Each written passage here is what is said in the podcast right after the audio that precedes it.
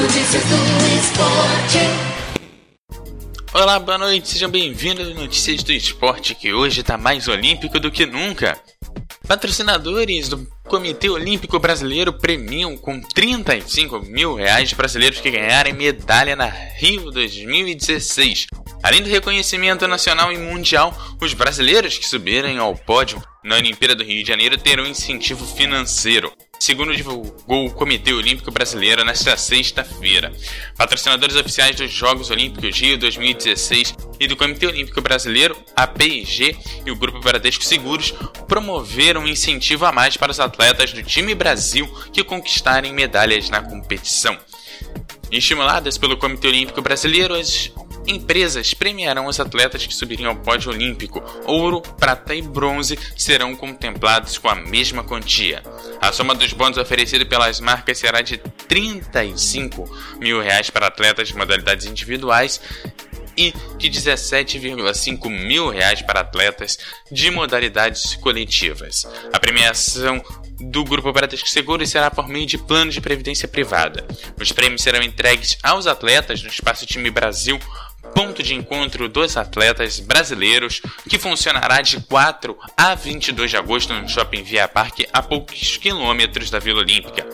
No local haverá uma estrutura temporária de 2 mil metros quadrados para receber familiares e convidados, com estimativa de público diário de 550 pessoas. A programação prevê shows, ações de entretenimento, atividade de patrocinadores, coletivas de imprensa, além de ser o local oficial da celebração dos resultados do Brasil nos Jogos Olímpicos.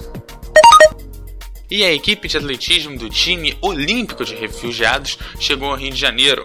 Parte da delegação do time olímpico de refugiados chegou na manhã da última terça-feira no Rio de Janeiro.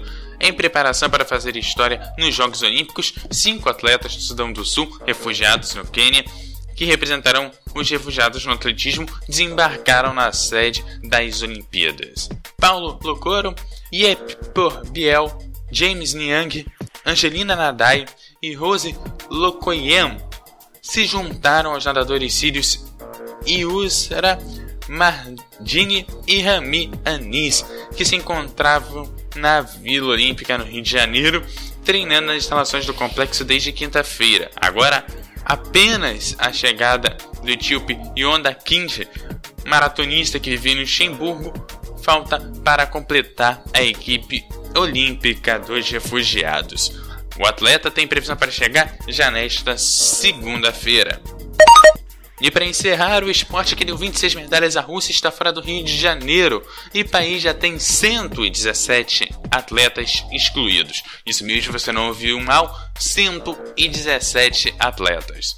Nessa sexta-feira, a Federação Internacional de Aterofinismo IWF, na sigla em inglês, anunciou a expulsão da equipe inteira do país por causa dos recentes problemas de doping. O levantamento de peso deu 26 medalhas na história para os russos, 3 de ouro, 13 de prata e 10 de bronze, se somam agora aos 117 esportivas que a Rússia perde para as Olimpíadas. Segundo a organização, oito atletas foram convocados pelo Comitê Olímpico Russo, ROC, para competir nos eventos do levantamento de peso no Rio de Janeiro. A Rússia até agora perdeu não se perca nas contas, hein? A Rússia até agora perdeu 67 esportistas no atletismo, 7 na natação, 22 no remo, 8 no alterofilismo, 1 de luta livre, 5 de canoagem e 2 de pentágono moderno, além de um do vôlei, um da vela e 3 do ciclismo. E assim o Notícias do Esporte fica por aqui. Nós voltamos aí em edições diárias durante as Olimpíadas. Eduardo Couto para a rádio O Melhor do Futebol.